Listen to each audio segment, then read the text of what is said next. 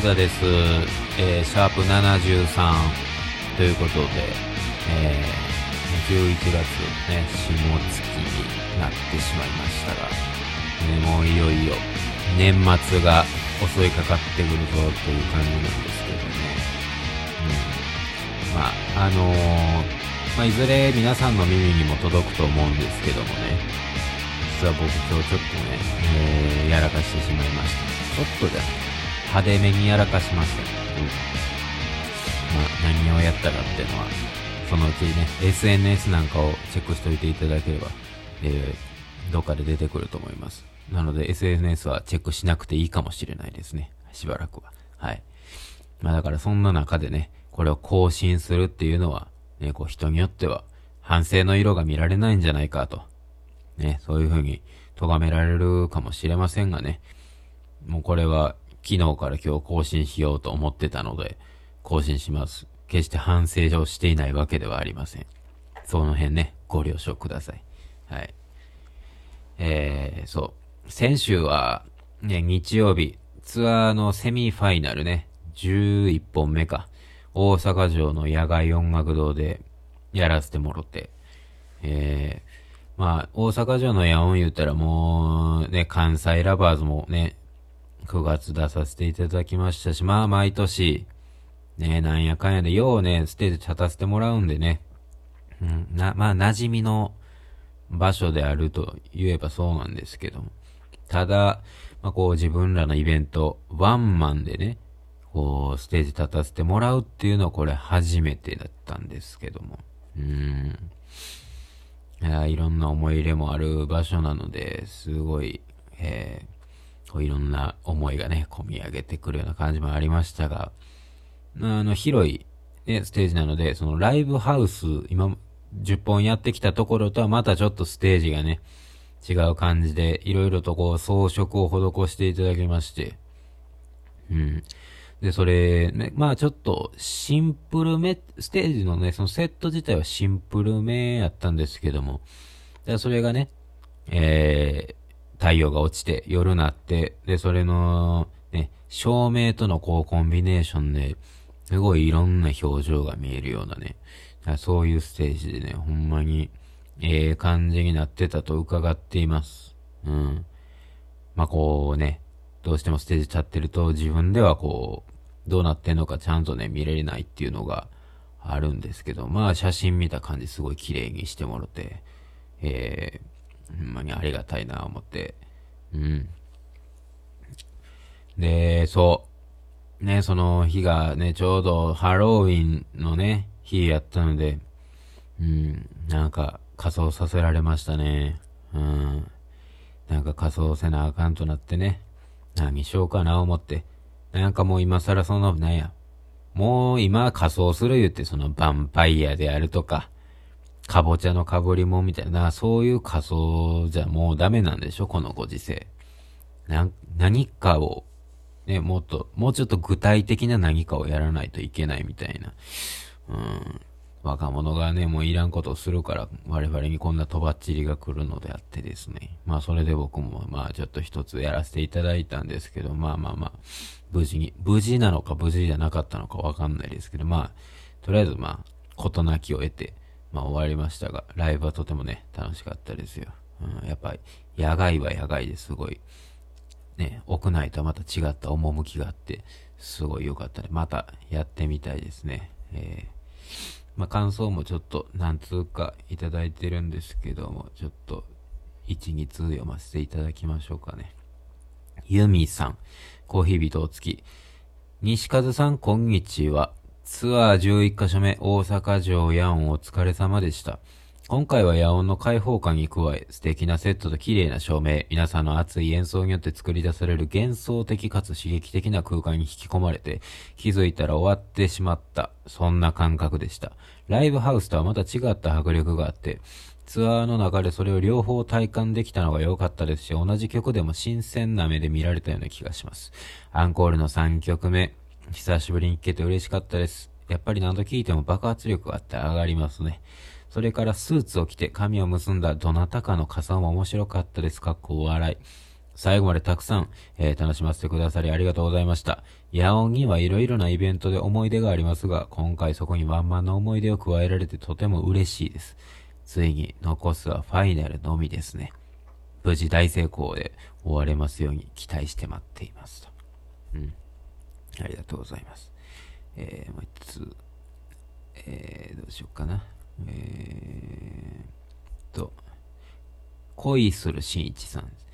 西風さん、こんにちは。えー、昨日は大阪城野音でツアーセミファイナルに参加いたしました。個人的には初めての地、野音での初夜は、それはそれは濃厚で激しくかっこよさに痺れ気持ちよく踊り狂い、さらに好きになりました。初めてがヨルダンでよかったです。獅子が舞うかのように音を放つ西方さん素敵でした。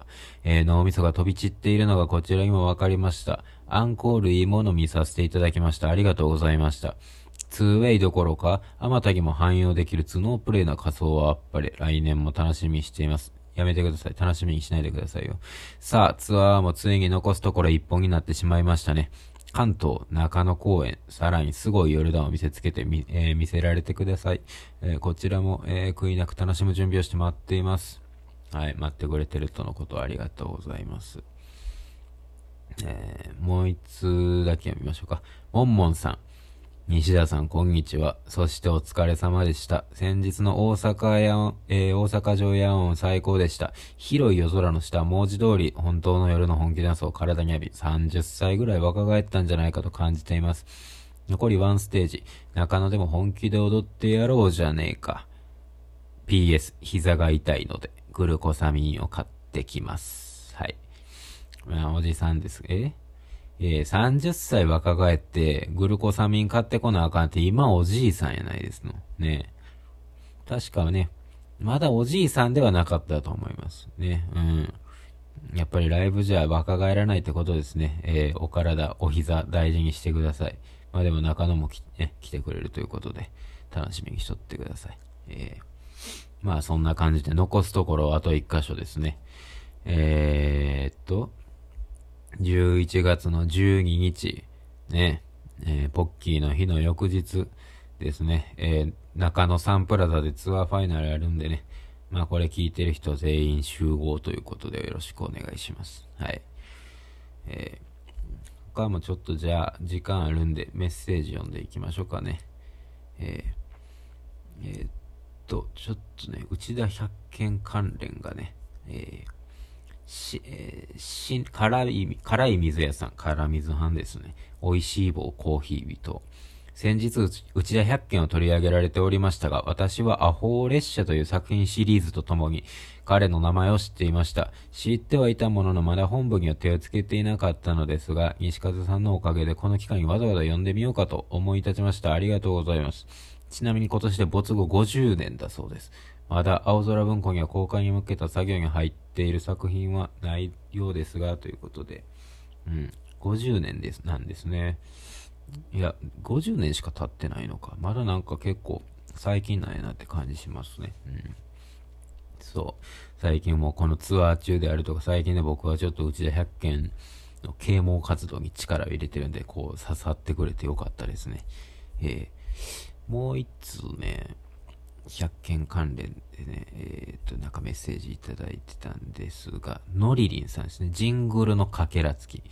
西田さん、こんにちは。東京の外れ者と言われている、えー、都会をこそです。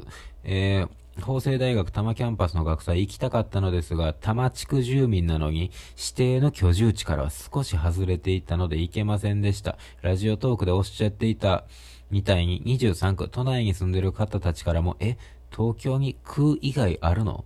へえ、市もあるんだと言われている地区なので宣伝をしてくださってありがとうございました。